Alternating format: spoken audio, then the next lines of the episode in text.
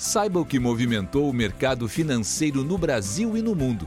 Você está ouvindo o Análise do Dia, um podcast original do Cicred.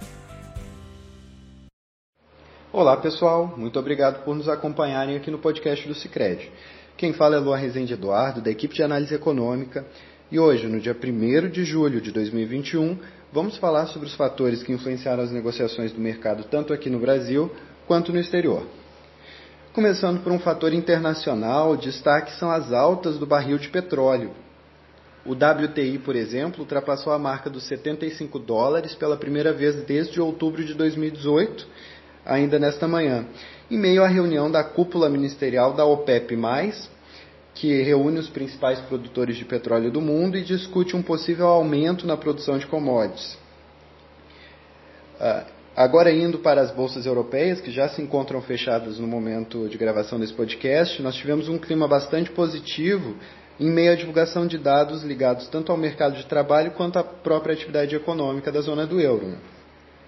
Pelo lado da atividade econômica, nós tivemos o índice de gerentes de compras, o PMI, ah, da zona do euro, que subiu, subiu de 63,1 pontos em maio para 63,4 pontos agora em junho. Né? Esse nível é recorde uh, pelo quarto mês consecutivo e superou as previsões que apontavam para manutenção do nível anterior, em 63,1 pontos. Nesse nível, uh, o indicador aponta para uma atividade muito forte durante o mês de, de junho, uma vez que o limite é de 50 pontos. Quaisquer leituras acima de, deste patamar indicam um crescimento. Né? Além disso, ainda na região, nós tivemos a taxa de desemprego em maio recuando a 7,9%, ante uma expectativa de recuo um pouco mais tímido, a 8% por parte dos economistas.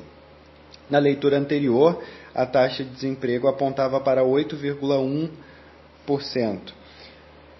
Por fim, nós tivemos o presidente do Conselho de Supervisão Bancária do Banco Central Europeu, que anunciou que a instituição pretende permitir a retomada de pagamentos de dividendos a acionistas de bancos dentro da zona do euro, segundo uma publicação da Reuters. Essa notícia abriu espaço para o avanço de ações do setor bancário e permitiu com que o índice pan-europeu Stock 600, por exemplo, terminasse com um ganho de 0,62%. Olhando os destaques locais, nós temos a Bolsa de Londres, cujo índice FTSE 100 fechou em alta de 1,25%, impulsionado tanto pelas ações do setor financeiro quanto pelas ações de energia, em virtude da alta do, do petróleo. Tivemos também o destaque em Madrid, cujo índice subiu 1,26%, e a Bolsa de Lisboa, cujo índice subiu 1,44%. Falando agora sobre os Estados Unidos, o, a, o, avanço da variante Delta do coronavírus segue como ruído na mesa de operações, limitando os mercados. Mas ainda assim, dados firmes contribuíram para ganhos moderados tanto nas bolsas de Nova York quanto em outros ativos do, do mercado financeiro. Né? Nós tivemos a divulgação de dois diferentes índices dos gerentes de compras, dois PMIs. Né? Um calculado pelo Instituto de Gestão da Oferta, este é um instituto americano, que mostrou uma queda do PMI industrial de 61,2% em maio para 60,6% em junho. Enquanto a leitura do IHS Market, que é o mesmo que faz as leituras internacionais que nós já comentamos anteriormente, como por exemplo da zona do euro, ficou estável em 62,1 pontos. Em ambos os casos, apesar da queda ou estabilidade, como estão acima do limiar de 50%, continuam a apontar para a expansão do setor industrial no país. Né? Agora, o foco de analistas fica no, no relatório de empregos dos Estados Unidos, que deve ser divulgado amanhã, e pode ter dois impactos no mercado.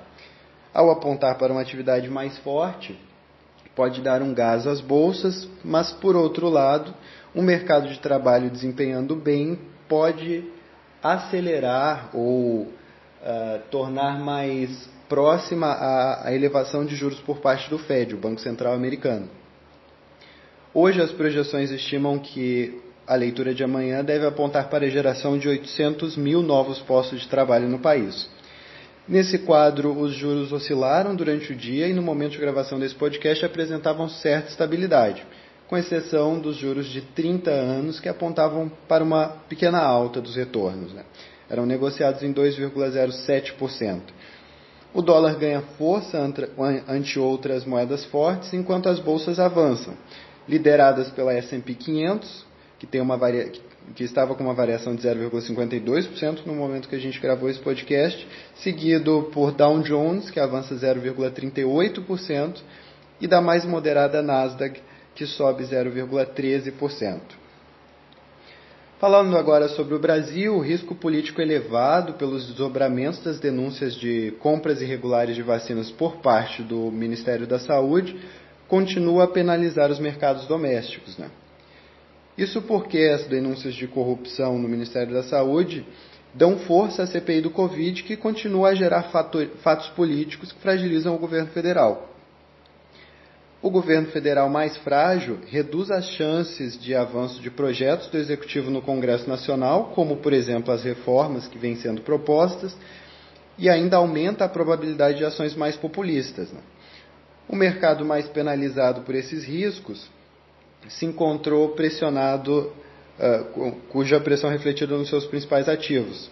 Na bolsa, por exemplo, ocorreu uma queda generalizada de ações, o que leva o índice Bovespa a recuar 0,90% no momento de gravação desse podcast, enquanto o real também passa por uma depreciação no pregão de hoje, o que levou a nossa taxa de volta ao patamar acima de R$ 5,00.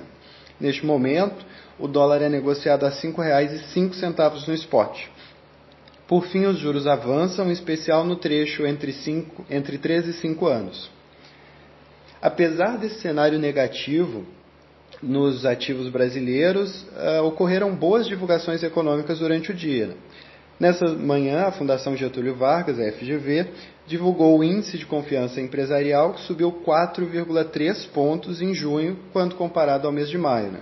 Hoje ele se encontra em 98,8 pontos, o que representa o maior patamar desde dezembro de 2013. Esses resultados foram bons tanto nas perspectivas em relação à situação atual, que cresceu 4,3 pontos, quanto nas expectativas sobre o futuro dos empresários, que também avançou agora em 4,4 pontos. Além disso, com a alta internacional no preço dos principais produtos vendidos pelo Brasil, nós tivemos um bom resultado na nossa balança comercial, que registrou um superávit de 10 bilhões de dólares em junho o que se trata do maior saldo registrado na série histórica que tem início em 1989.